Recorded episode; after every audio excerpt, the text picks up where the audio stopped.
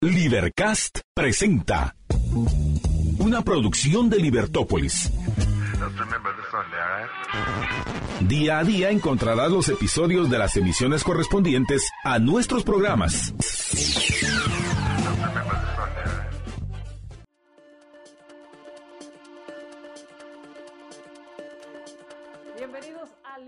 Por la tarde. Es un gusto estar con todos ustedes arrancando nuestro programa. Si va en el tráfico, por favor, respire profundo. Libérese de ese estrés, ninguna falta le hace. Gracias por escucharnos a través de la 102.1 FM y también a quienes nos ven y nos escuchan a través de nuestras diferentes plataformas. Estamos en Facebook, estamos en YouTube y también estamos en Twitter. Así que muchísimas gracias por estar con nosotros y nos encuentran a través de Libertópolis. Y quienes nos ven a través de las diferentes plataformas, pues como se darán cuenta, salimos de cabina y estamos, eh, queremos agradecerle a UFM Ediciones por la hospitalidad de tenernos aquí en sus instalaciones. Así que muchísimas gracias a Mayra y a Alice, muchísimas gracias a UFM Ediciones y estamos, vamos a platicar con nuestro invitado Ítalo Omegnac, ¿así se dice? Se pronuncia Omeña, pero estoy Omeña, acostumbrado, así ok. que no te preocupes. Ítalo Omeña es un joven chileno con las ideas eh, muy interesantes, las ideas claras y que no siempre fue así, Ítalo. Y, y- y me gustaría primero darte la bienvenida. Muchísimas gracias por, gracias. por haber aceptado estar con nosotros hoy. Cuéntame un poco de ti, Ítalo. ¿Cómo es que te acercas a estas ideas? ¿De dónde, vien, de dónde venías? ¿Por qué te acercaste al, al tema de las ideas de la libertad? ¿Qué era lo que tú habías escuchado antes en la educación que habías recibido? Bueno, primero que nada, muchas gracias por la invitación, María Dolores. Un placer estar acá. Eh, y con respecto, digamos, a, ya, pues, a UFM, ¿cierto? Por el espacio y a, a UFM Ediciones. Bueno, con respecto a la pregunta de- del acercamiento que digo con, con- con las ideas de la libertad, ¿cómo las encuentro? En, en el colegio, realmente en Chile, por lo menos yo fui a un colegio adventista, Ujú. Eh, no, no tuve mayor, no recuerdo haber tenido mayores casos, digamos, que me hayan llamado la atención con, con respecto tal vez a alguna posición política de algún profesor. Eh, creo que fui afortunado en ese sentido. Eh, luego de eso, y para no alargarme tanto, ir directo al punto, eh, fui a, intenté jugar al fútbol, no, no fue el camino, y después de una lesión ya más viejo, eh, me tengo que tomar la decisión de estudiar. Yo creo que todo joven, ¿cierto?, que termina la secundaria dice, ¿qué voy a estudiar? ¿no? Entonces dije, bueno, en mi casa eh, la política habían dos posiciones radicales entre mi familia, ok. entonces empezaban, ¿cierto? La- las reuniones familiares eran muy, muy cálidas. Así que para mí todo parecía algo muy subjetivo, muy raro. De hecho, ahora, perdón, eh, que retroceda un poco, mi primera eh, cercanía con las ideas, eh, digamos, con el mundo político fundamentalmente, fue en Argentina porque yo hice el último año de secundaria en Argentina, con 18 años, cuando fui a jugar al fútbol allá. Ah, ok. Y ahí por primera vez empecé a escuchar profesores en un colegio público al que fui, que me estaban hablando de líderes políticos de Chile, como Camila Vallejos, que es una militante del Partido Comunista, o eh, de ciertos conceptos políticos que recuerdo que me llamaron bastante la atención, como mencionaba el caso de esta gran líder que decía mi profesora de cívica, eh, Camila Vallejos, em, que hoy está en el gobierno. En fin, después buscando qué voy a estudiar, digo ya, voto por medicina. Quería ir a las ciencias naturales para alejarme de todo lo que era las ciencias sociales, que para mí era subjetivo. Y en esa incursión decidí irme a estudiar a Argentina, como había hecho el último año de secundaria. Ujú. Por favor, dígame si hablo muy rápido, yo sé que soy chileno y el español chileno es, es como el inglés escocés, ¿no es cierto? Entonces, bueno, me voy a Rosario y ahí me encuentro eh, con un- una experiencia política del primer tipo, ya demasiado, muy fuerte, muy radical, Pero estás en una facultad de medicina.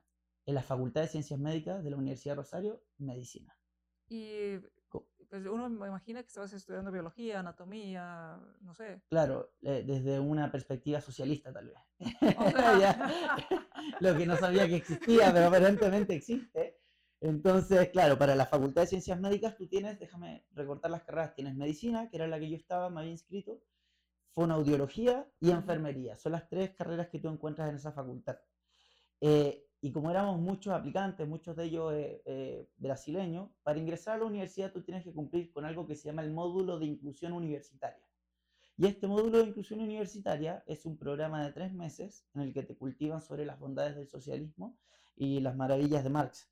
Eh, entonces, dentro de lo que tuvimos que revisar en ese módulo de inclusión universitaria, preguntas filosóficas sobre cómo qué es la moral, la ética, leer el Tratado de Puebla, que es un derecho, Ujú. eh, hacer una obra artística con relación a los derechos humanos, eh, ver un documental de un activista norteamericano que se llama Michael Moore, que recuerdo, eh, que se trata de, que, que- que en el fondo la conclusión del documental es que el mejor sistema eh, de, de salud es el cubano. Eh, curioso porque en una parte del documental trata de ir en balsa con cierto este grupo de norteamericanos que supuestamente no tenían seguro y les salía muy caro tratarse, ir en balsa de Estados Unidos a Cuba, Ujú. Nunca antes visto. Eh, y bueno, ahí a mí todo me empezó a hacer ruido, porque dije, esto no tiene sentido. Eh, es un poco, lo veía mucho desde, desde ciertas cuestiones como el resentimiento, la envidia, y a mí eso ya me, me molestaba, también veía ciertas actitud- actitudes hostiles por parte de ciertos docentes o otros alumnos hacia otras personas, y a mí eso nunca me gustó, como el, el debate así, eh, tú eres un mentiroso. mm, A- Al final, por lo que voy entendiendo, estabas llevando estas materias, estabas estudiando esto, pero no había una discusión sobre el contenido. Nada, nada. Se discutía en base a lo que decían los docentes y claro, yo era más viejo, todos los demás eran chicos de 17, 18 años que recién venían saliendo del colegio de la educación que yo ya había tenido, imagínate, Ujú. eh, mi experiencia en ese año, imagino que ellos ya llevaban muchos años con ese tipo de profesores, entonces para ellos era como que, ah, como que muchos eran, no les interesaba, otros se metían mucho, eh, y yo dije, no puede ser todo esto, no puede ser toda la, parte, toda la historia. Así que buscando en internet eh, encuentro un debate en YouTube de Axel Kaiser con Gloria Álvarez en un canal, en un programa argentino. Y ahí escuché a Axel Kaiser por primera vez que dice ciertas cosas que a mí me parecieron choqueantes de la realidad chilena. Como que Chile tenía los mejores indicadores y para mí era como, ¿serio? Y dije, bueno, igual tiene un poco de razón en lo que dice en comparación con Argentina. Y nombra a Hayek. Y ahí empecé a buscar quién es Hayek. Empecé a buscar, a buscar, a buscar, a buscar. eh, y encontré un libro que se llama La fatal arrogancia. Y ese fue el primer libro de liberalismo que leí. Después leí el libera- no sé si en este orden, pero me acuerdo Ujú. los primeros libros después fue el liberalismo de Mises, La economía en una elección de Hazlitt, y eventualmente el que a mí ya me, me terminó así como ya de qué locura esto, nunca lo había pensado de esta forma, eh, Rothbard en Hacia una nueva libertad.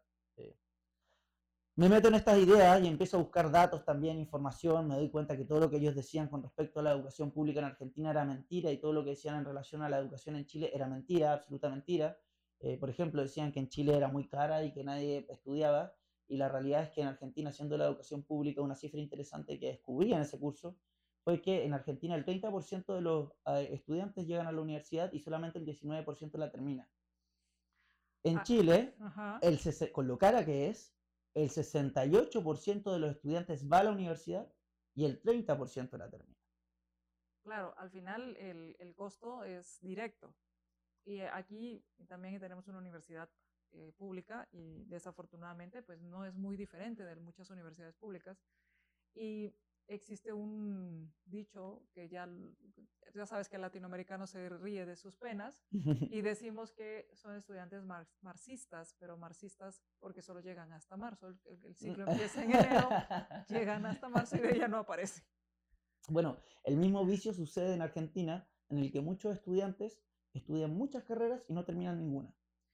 Ahora bien, una de las preguntas que te harían, eh, Ítalo, al respecto es, bueno, pero hay gente que no tiene dinero para pagarse esta educación y es necesario que haya educación pública, porque lo ven como algo que no es posible si la gente no tiene dinero. Entonces no pueden ir a universidades donde la educación es pues relativamente más cara. Y, y- y que tienen mucha razón porque además, o sea, razón en el sentido de que además es muy importante la educación en un país, ¿verdad?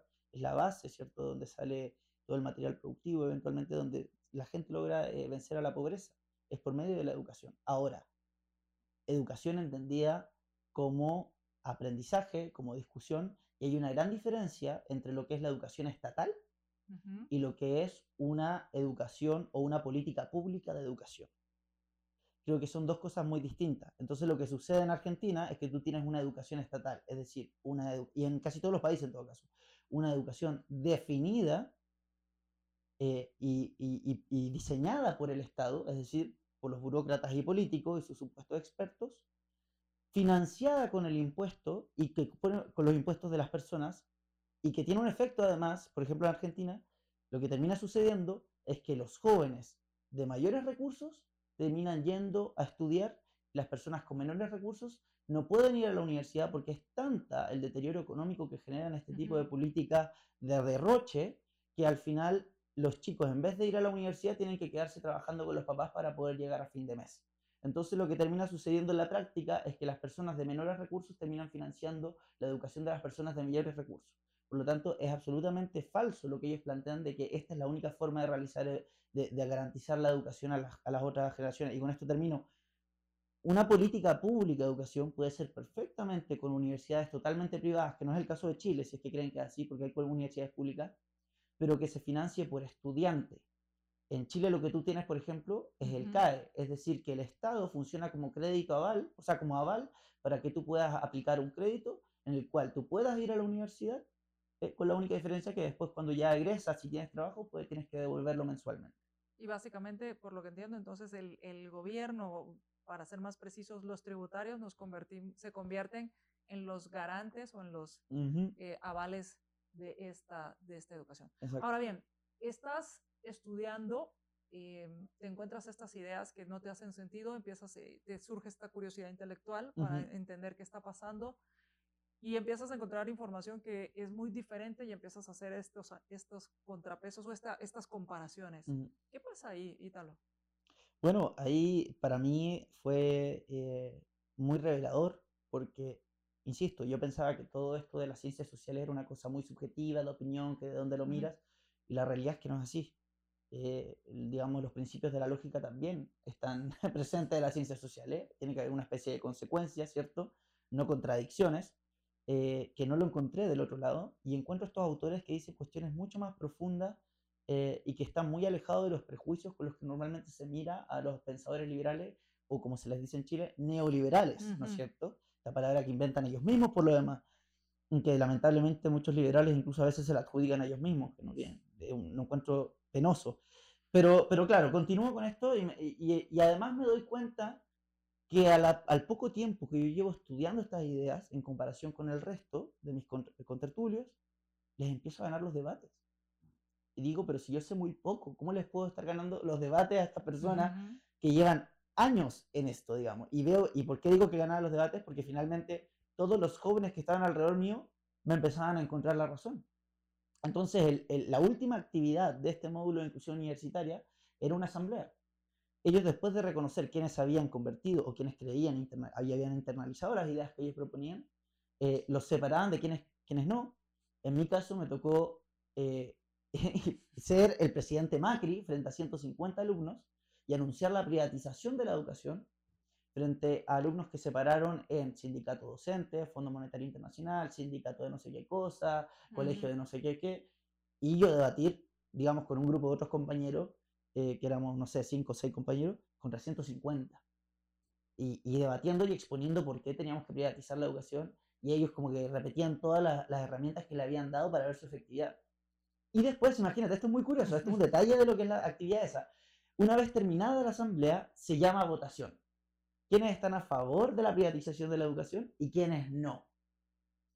Y Y, fue, son, y son, perdón, votaciones secretas. no, a mano Ah, a alzada. alzada. ok. A mano alzada. Ajá. Y además, una vez termina la votación y tenemos el conteo, la tutora va y nos dice, mientan. Y tuvimos que decir un resultado falso. En este caso habían ganado ellos, evidentemente, pero había sido bien estrecho. ¿Y qué nos hicieron mentir? Nos hicieron decir que nosotros habíamos ganado, a sabiendas de que todos sabían que habían ganado la, la La, pública. oposición. ujú. Extraño el experimento, ¿no? Como, Claro. ¿por qué hacer eso, cierto? Mientan. Y nos hizo mentir. Eh, bueno, ese fue el fin de esa actividad. ¿Y será que Y fue el les- inicio de la universidad, digamos. Esa fue mi primera experiencia. ¿Y será que les estaba eh, enseñando cómo funcionan algunos sistemas en los cuales... O eh, cómo funcionan los liberales. Cómo funcionan aquellos que creen que hay que privatizar y que creen en la dignidad individual. Son mentirosos. mm, interesante. Yo no lo vi en ese entonces. Ahora yo lo miro atrás y digo, pero qué atrocidad.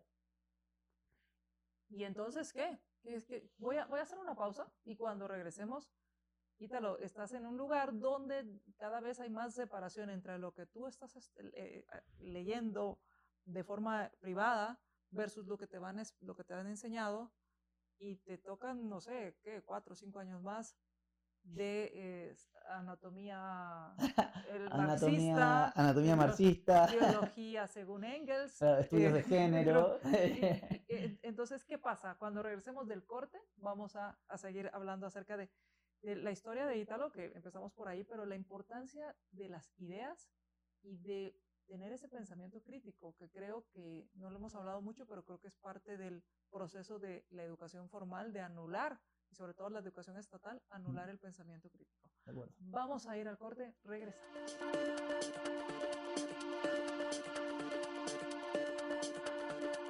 Regresamos a Libertópolis. Mi nombre es María Dolores Arias y me acompaña Italo Omeña, con quien estamos hablando acerca de la importancia de las ideas. Él es un joven chileno y empezamos hablando acerca de, tu- de cómo te acercas a estas ideas. Y nos quedamos con el tema de, bueno, estás en el curso introductorio a la, a la A la facultad universidad. a la universidad y a, a tu facultad de medicina y, y recibes toda esta información, tú buscas por tu cuenta información que es diferente Ujú. y, y contrastas y te das cuenta que no hace sentido lo que te están enseñando. ¿Y qué decides? Bueno, claro, eh, yo insistía, dije, bueno, este es solamente el módulo de inclusión, no, me imagino que esto no tiene más relación con el, habrá sido organizado por el centro de alumnos, no, no tendrá relación con la carrera.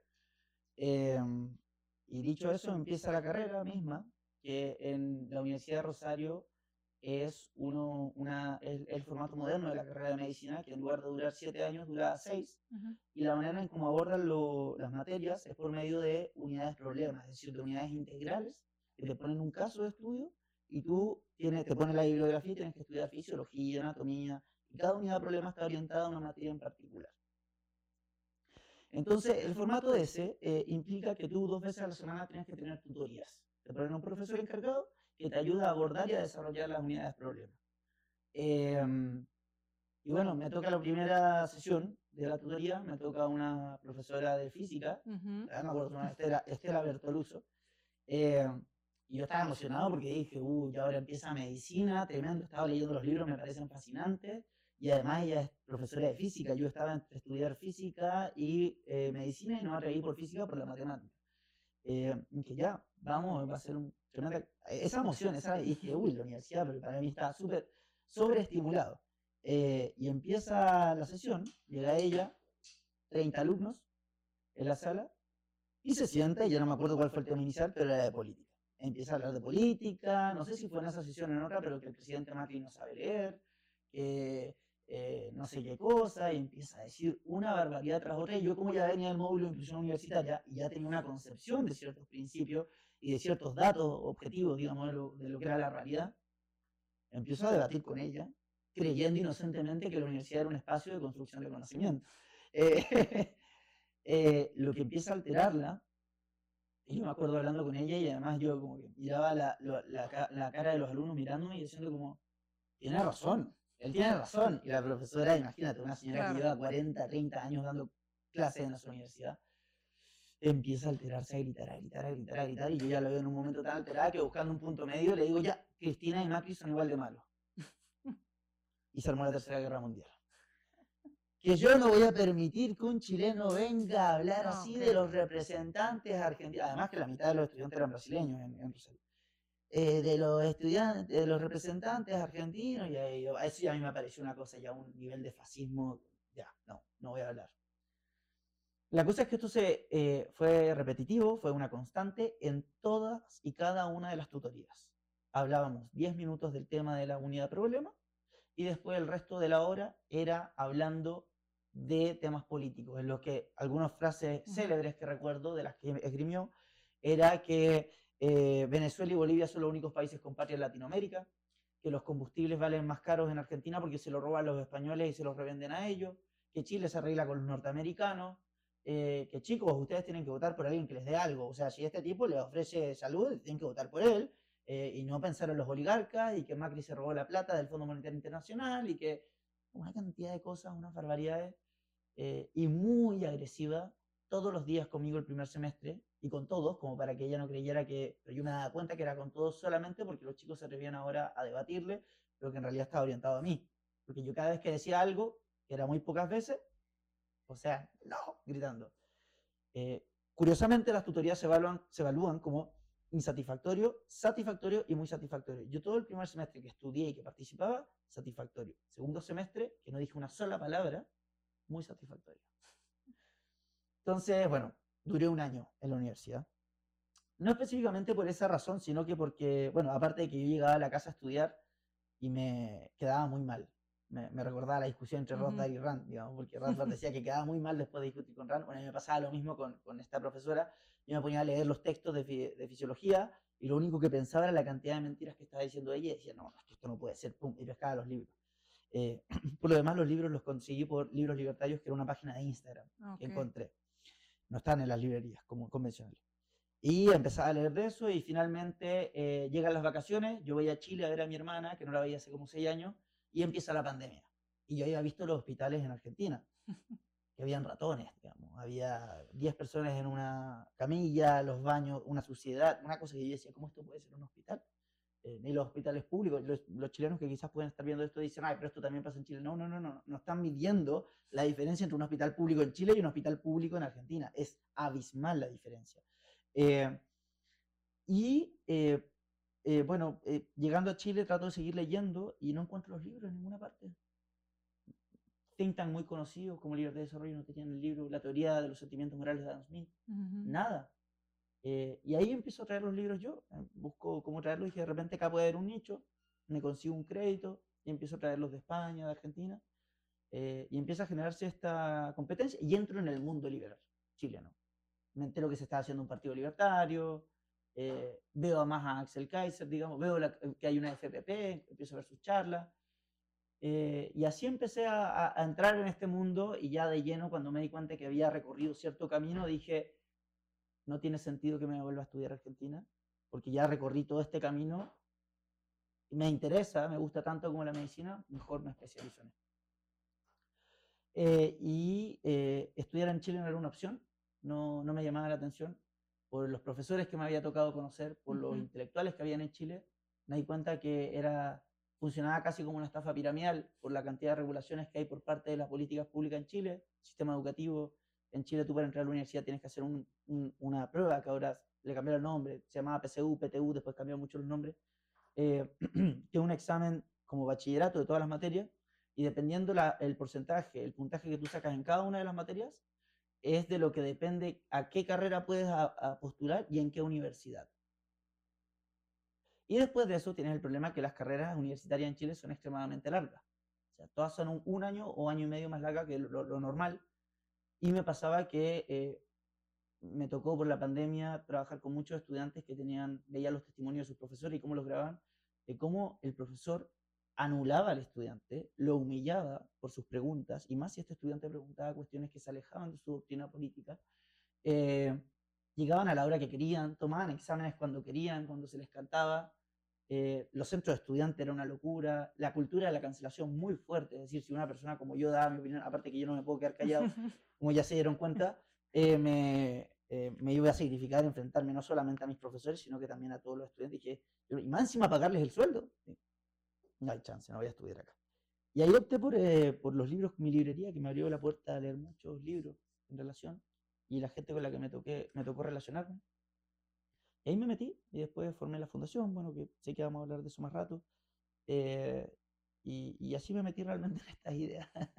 sí. Y, y, te, te, te, te em, empiezas a, a, encontrar en estas ideas más sentido que el otro. Cuéntame si quieres, nos da tiempo para hablar un poco acerca de la, de la fundación. ¿Cómo surge la fundación y cómo surge también algo que tú has mencionado y que me pareció muy interesante cuando lo mencionaste? Y es el tema de defender principios, de entender los principios, defender los principios más allá del tema de que entender que funcionan porque son principios morales, porque son morales. Muchas veces decimos, esto, estas ideas funcionan y dan buenos resultados económicos, pero nos olvidamos que dan buenos resultados económicos porque están basadas en principios morales. Eh, y entonces tú mencionabas esto porque si hay un país que se ha usado mucho como ejemplo es Chile, sobre todo las, en el tema del desarrollo económico que tuvo Chile. Sin embargo, hemos visto una involución impresionante y cómo esa libertad y cómo ese desarrollo económico se ha ido perdiendo de forma sustancial. Entonces, eh, ¿Por qué surge esta fundación? ¿Surge en, tratando de, hacer un cambio? ¿Entendiste? ¿Qué fue lo que entendiste como para hacer esta fundación? Entendí dos cosas fundamentales para mí. Una me llevó a la otra. La primera es que la educación, la función de la educación, no se reduce a enseñar contenidos, sino a enseñar a aprender. Y a partir de eso entendí, gracias a Antonio Escotado, la relación entre aprender y la felicidad. Y a partir de eso después miré eh, lo que mi experiencia educativa, ¿cierto?, en los diversos países y los testimonios y las experiencias que tuve con las universidades, catedráticos y centros de estudio en Chile. Y eventualmente con la Marroquín cuando vine por el TIFAS.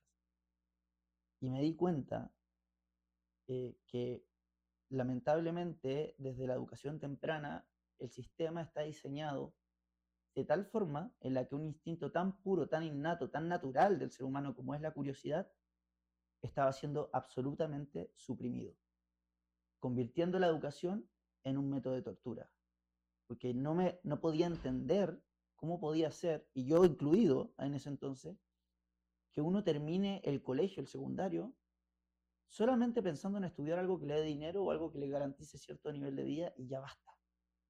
Cuando todos nacemos científicos, todos nacemos preguntando cuestiones fundamentales de la vida. Entonces, ¿en qué momento eso se pierde? ¿Y por qué se pierde? Y ahí me di cuenta, de acuerdo a lo que atestigué, que el gran problema de Occidente y quizás a nivel mundial es el sistema educativo. Eh, y un libro que me abrió también mucho los ojos fue Educación Libre Obligatoria de Rothbard. Que me di cuenta que el, sistema estaba diseñado para igualar hacia abajo, eh, para suprimir este instinto natural, el pensamiento crítico, y que además se retroalimentaba y que eso de alguna manera terminaba determinando las instituciones informales, culturales, que finalmente son las que se traducen en las decisiones políticas, en los emprendimientos, en la forma en cómo la gente se relaciona una con otra. Eh, y ahí dije, este es el núcleo. Y ahí nace la fundación. Conocí a un profesor que lleva 15 años dando clases en un barrio emblemático, un gueto que se llama La Legua Emergencia, el más emblemático de Santiago, que dándose cuenta de lo mismo, del adoctrinamiento, pero no rompiendo del todo con, eh, esta, eh, con el, esquema educativo, eh, llega a esta población en una pequeño, un pequeño taller que era de su padre y pone un cartel que dice clases gratuitas de matemáticas, punto. Porque él era ingeniero comercial y contador auditor de la Universidad Católica, una universidad muy prestigiosa en Chile. Bastante entonces. y empiezan a llegar estudiantes. Y así 15 años, tres veces al día, todos los días del año, 16 años ya o 17 años de profesor, lo estaba haciendo. Yo lo conocí por distintas campañas y le hice una donación a mi librería de un montón de libros. Eh, y ahí me di cuenta hablando con él que, claro, todos iban, se sacaban una foto y nadie volvía, lo tenían tirado. Él daba su vida por esto. Y dije, acá hay un nicho, acá hay un nicho importante porque nos dimos cuenta que por medio de su fundación, o sea, desde su trabajo, los jóvenes se atrevían en el sistema educativo a levantar la mano y decir, profesora, yo creo que usted está equivocada. Profesora, la economía no funciona así profesora, yo no quiero salir a tirar piedras a la calle como usted me está diciendo, yo me quiero quedar acá estudiando. Y además los padres que inicialmente jamás hubiesen abierto nuestra idea, porque somos los fascistas, de acuerdo a la retórica popular, ¿no es cierto? Eh, se dieron cuenta que sus hijos empezaron a sacar las mejores notas en el colegio, que todos emprendían, todos eran responsables, todos estaban alejados de las drogas en un barrio en donde prima el sicariato, el narcotráfico. Eh, y que ellos se volvieron el modelo a seguir, rompieron con este, la, cultura del narco, que los barrios normalmente en Chile, imagino que acá se repite, algo bastante general, eh, el modelo a seguir para los chicos o es el futbolista o es el narcotraficante porque lo ven con el auto, con todas las cosas. Bueno, rompieron con la lógica, con el modelo del narco, y ahora ellos son el modelo a seguir de los niños más jóvenes en, la misma, en el mismo barrio. Eh, y ahí yo dije, acá hay algo muy lindo. Y, y, ahí empezamos a consolidar lo que es la fundación y a buscar otra forma de enseñanza con talleres, con eh, programas de emprendimiento, con involucración de los padres, de la comunidad. Eh, y bueno, ahí estamos. Se llama Fundación Novum, por si acaso, para quienes quieran buscarlo en internet, www.fnovum, con B corta, M al final, Muy interesante. Ahora, eh, Ítalo, ¿cómo no caer en lo mismo de lo que tú estabas huyendo?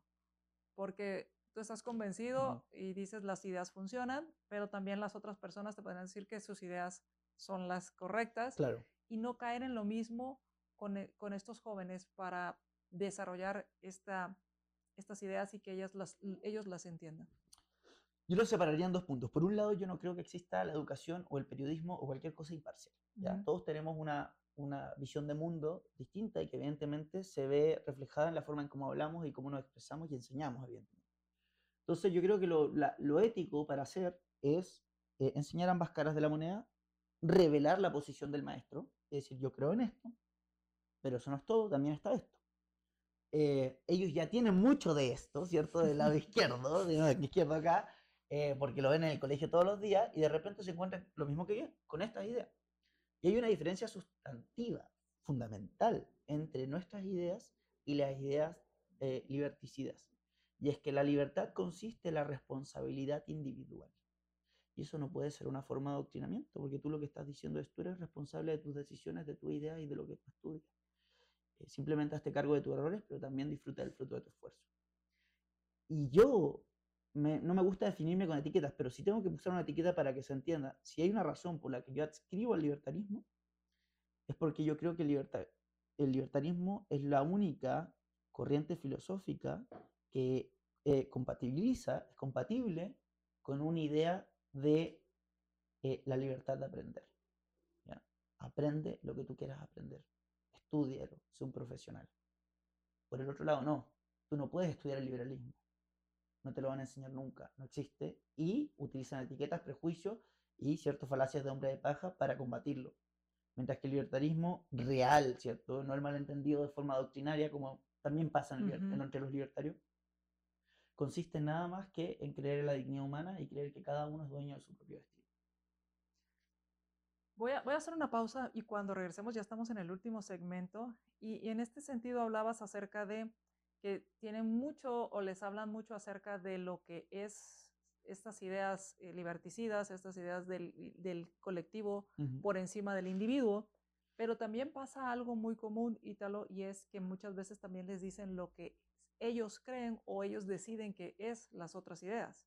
Claro, muy de y, y entonces es ahí donde muchas personas dicen, yo no quiero ser esto, yo no quiero ser esa persona que se colude con el gobierno y obtiene su, riqueza. Yo no quiero ser ese que em, no cumple contratos. Yo no quiero ser porque también te venden esa imagen de lo que es las ideas supuestamente de la libertad o las ideas capitalistas. Cuando regresemos del corte, ¿cómo han manejado ustedes este tema? Porque muchas veces la gente está en contra de ideas que no o de, o de sistemas que les han hecho creer que, que son capitalismo, cuando lo que realmente es, están en contra es de, de esas ideas que van en contra de la libertad. Así que cuando regresemos del corte, platicamos de esto.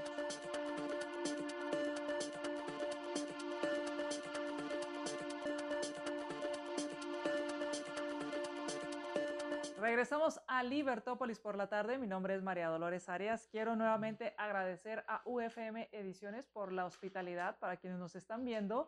Eh, salimos y estamos en las instalaciones de UFM Ediciones. Muchísimas gracias por recibirnos y también a Ídalo por su tiempo. No, a ti María Dolores por la invitación. Y muchísimas gracias. estábamos hablando acerca de cómo eh, estás en, esta, en este barrio, en este lugar que pues hay mucha, eh, son podríamos llamarlo marginados en cuanto a que no hay suficientes accesos, hay, mucha, hay pobreza, hay, hay, criminalidad. ¿Cómo les estás hablando de estas ideas que pareciera que son de qué? Los oligarcas, los capitalistas, y que existe esa concepción equivocada de lo que es el capitalismo o de lo que es la libertad.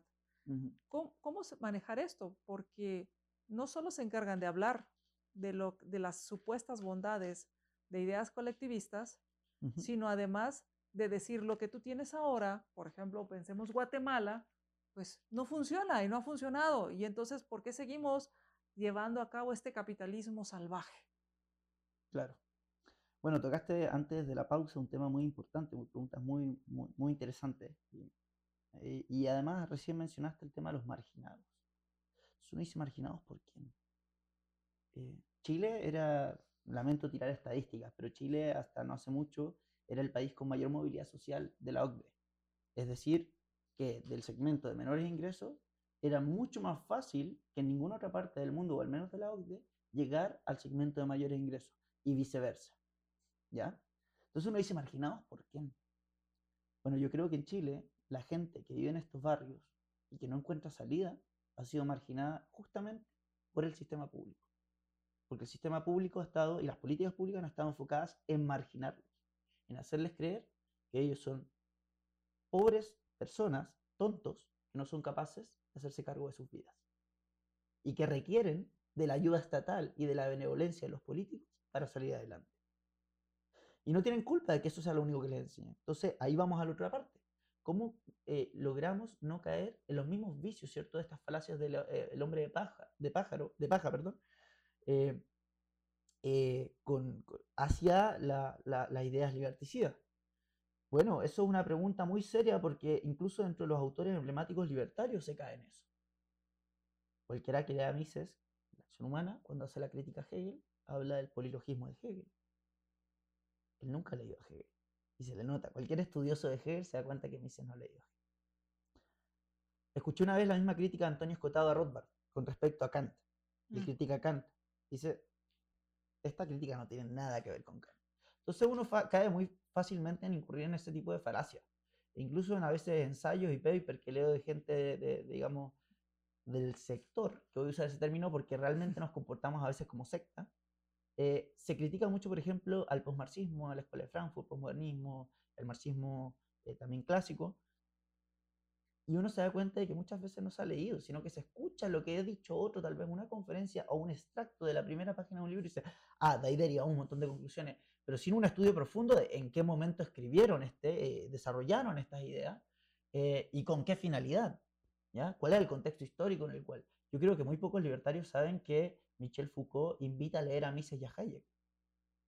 Entonces uno dice, ¿qué está pasando acá? ¿Cómo puede ser si somos opuestos, somos antónimos? Entonces, como tú bien dijiste, eh, es cierto, es muy difícil no caer en eso, pero también uno tiene que tener eh, una, una prudencia, un nivel de prudencia. Como fundación y como proyecto educativo, eh, uno tampoco puede esperar diseñar el cerebro humano. ¿ya? Uno lo único que busca, y como insisto, el compromiso para mí de un libertario es con la verdad. No con Mises, no con Rothbard, no con Hayek, es con la verdad. Y eso es lo que te invita el método socrático, a discutir el tema, no desde la perspectiva del profesor, no desde la perspectiva del alumno, desde ambas. Unirlas al tema, el tema en cuestión, esto es lo que nos interesa y nos llevará a conclusiones. Esas conclusiones serán alcanzadas, pero eso no es definitivo. El alumno eventualmente, una vez que encuentre su espacio de interés, él tiene que desarrollar sus propias conclusiones. Y eso tiene que ver con el compromiso a la verdad y el aprender a aprender. Entonces, eso es lo que nosotros aspiramos.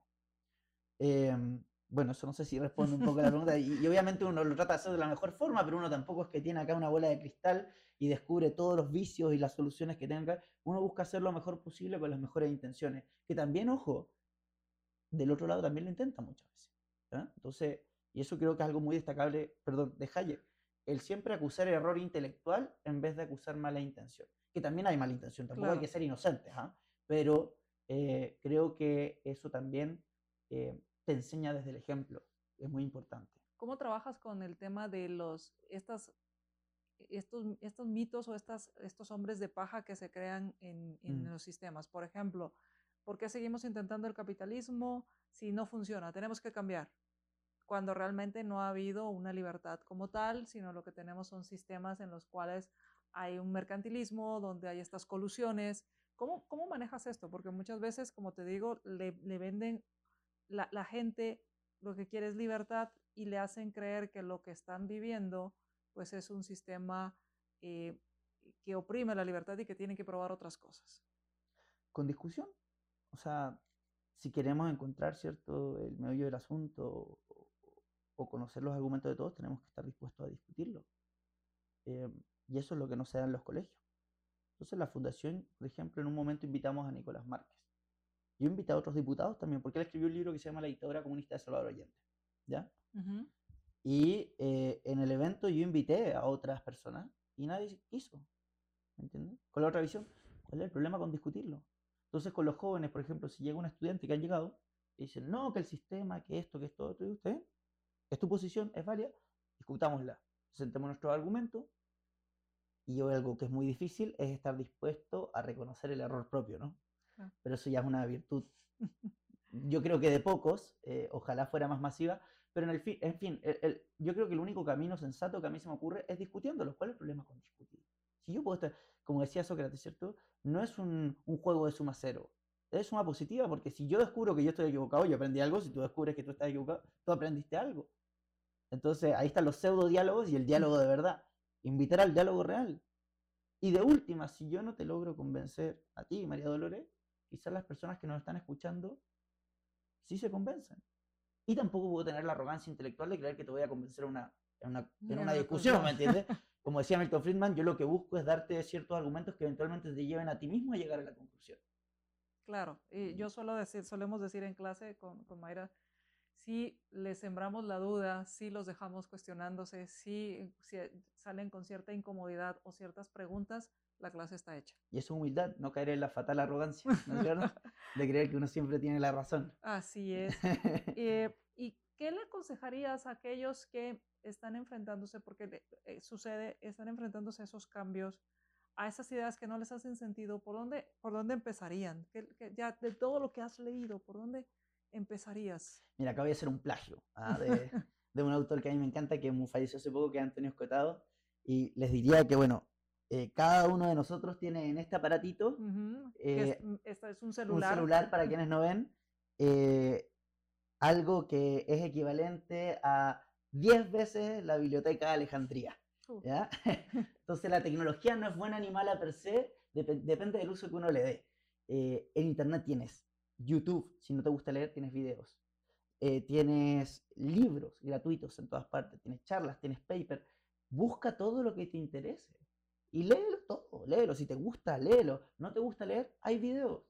No te gustan los videos, hay cursos gratuitos. Hay plataformas como IDX, hay cursos gratuitos de la FPP en distintos think tanks. Puedes ir también a think tank de izquierda, ¿cuál es el problema?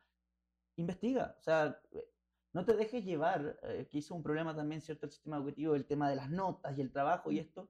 El proceso de investigación y de estudio real, para mí, es un, es un proceso muy solitario y con mucho tiempo y que requiere mucha paciencia, ¿cierto? Si, si eres una persona paciente, quizás eventualmente descubres la, la, benevolencia y eventualmente la felicidad. Entonces, nada, mantente curioso e investiga si tienes tantas fuentes. Acá no hay nadie, nadie en el mundo actual, muy pocos quizás, es que hay, eh, que no tengan ninguna forma de acceso a información. Eh, pueden haber lugares en internet, pero creo que cualquier persona, incluso una persona que no tiene acceso a nada, puede ir a, una, a un Starbucks o a cualquier lugar con internet. O un. Bueno, acá yo no sé cuál es la realidad, pero en Chile todos tienen un teléfono, todos. Que te diga que no, que yo no tengo plata ni para un teléfono, es mentira. Está mintiendo, directamente. claro, O se lo gastan en otra cosa, pero todos pueden acceder a un teléfono a un cibercafé. No sé si acá hay, en Chile había en su momento. eh, y por una módica suma, eh, no sé cuánto costará de una hora de internet, puedes leer y aprender muchísimo. claro, hay lugares incluso donde te dan el acceso gratuito. Bueno, gratuito para, e- para el que lo consume, pero obviamente todo Ima- tiene un pago. Me imagino que acá hay una biblioteca nacional, Así es. es gratuita. Sí. Bueno, Hazlitt empezó en la Biblioteca Nacional, él no tenía estudio, él, si mal no recuerdo, me puedo estar confundiendo si era Hazlitt o Rothbard, pero Hazlitt, según yo entiendo, venía de una familia muy pobre, no tenía acceso a educación, él dedicaba sus tardes a leer en la Biblioteca Nacional. Claro. Ah, y, y siempre, siempre van a encontrar, y le- no perder esa curiosidad intelectual. Ujú. Y, y para, para concluir, em, yo sé que te estoy pidiendo mucho y tenemos muy poco tiempo. ¿Me quedan cuántos minutos? Cinco minutos. Eh, ¿Cómo ves la situación de Chile? Uf. Y yo sé otro que te- programa, yo otro- sé, ese es otro programa y te, No, y te voy a... voy a- desalentadora. A ver, yo no soy un pesimista, eh, procuro no serlo porque, como decía, cierto, creo que era Buchanan, decía, claro, mirando al, a- a- al presente soy pesimista, pero mirando al pasado soy bastante optimista, ¿no? Ujú, Eh, pero Chile es un país que está enfrentando un deterioro muy acelerado y el cual yo no veo cómo resolverlo a corto plazo. Ya ha habido una permeación completa de lo que es el sistema educativo, de lo que son los intelectuales, de todo, en la que la retórica oficial es una de lucha de clases, en donde vivimos en el país más desigual, que es mentira, eh, del mundo y, o de la región, y, que todo es un infierno. Bueno, hoy en día la clase media que reniega de su existencia es la predominante en Chile, se está dando cuenta que en realidad sí podían estar peor, porque de repente en Chile empezaron a aparecer cosas como, que yo sé que para ustedes naturalizados, pero que en Chile no existía, como las maras, mm. como el, el, sicariato, como las moto, motochorros, los que, los que andan en moto, las bandas de moto que te roban, los portonazos, que son personas que te paran el auto en medio de la, de la calle y te roban el auto y si no te balean, los crímenes con armas, el terrorismo, la inflación, algo que no, no, se veía en Chile hace mucho tiempo, el sistema de salud está por quebrar por las políticas que han implementado.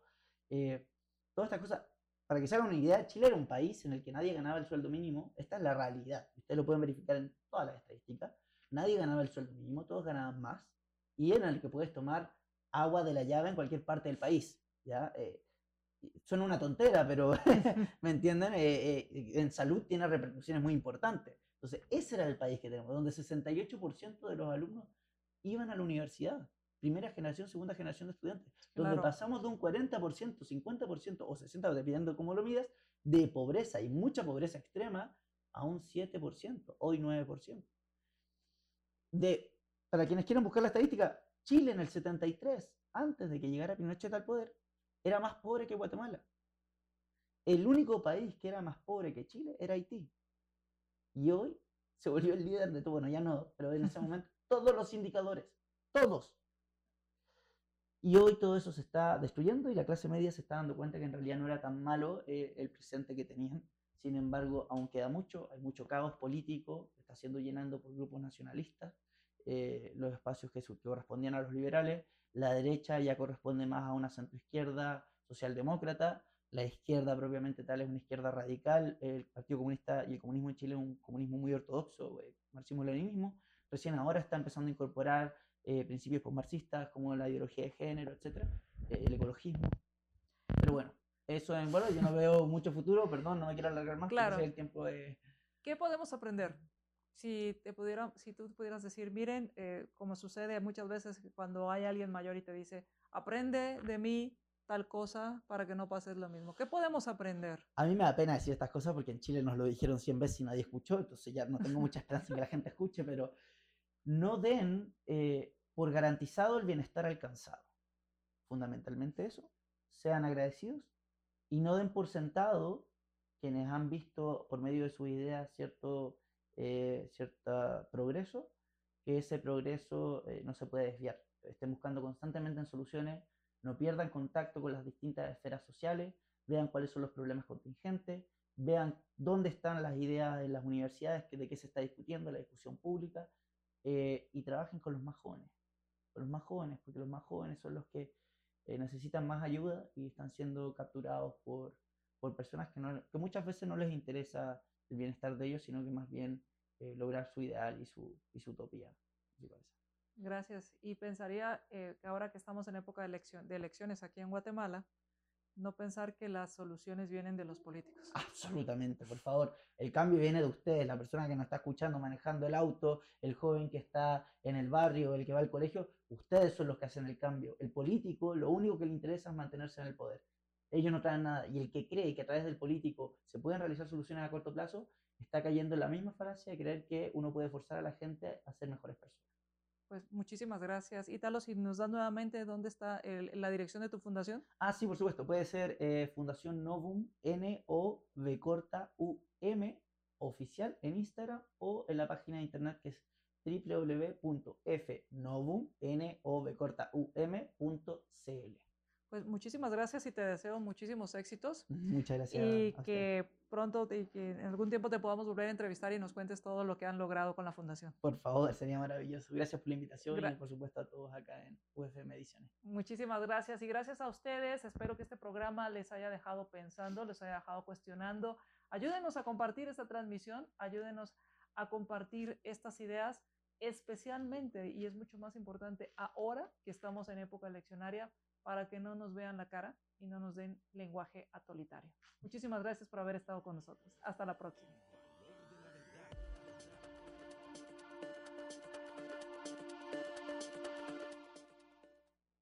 Libercast presentó una producción de Libertópolis. Recuerda suscribirte y dejarnos cinco estrellas para que continuemos trabajando en producir más podcasts de tu interés. Libertópolis.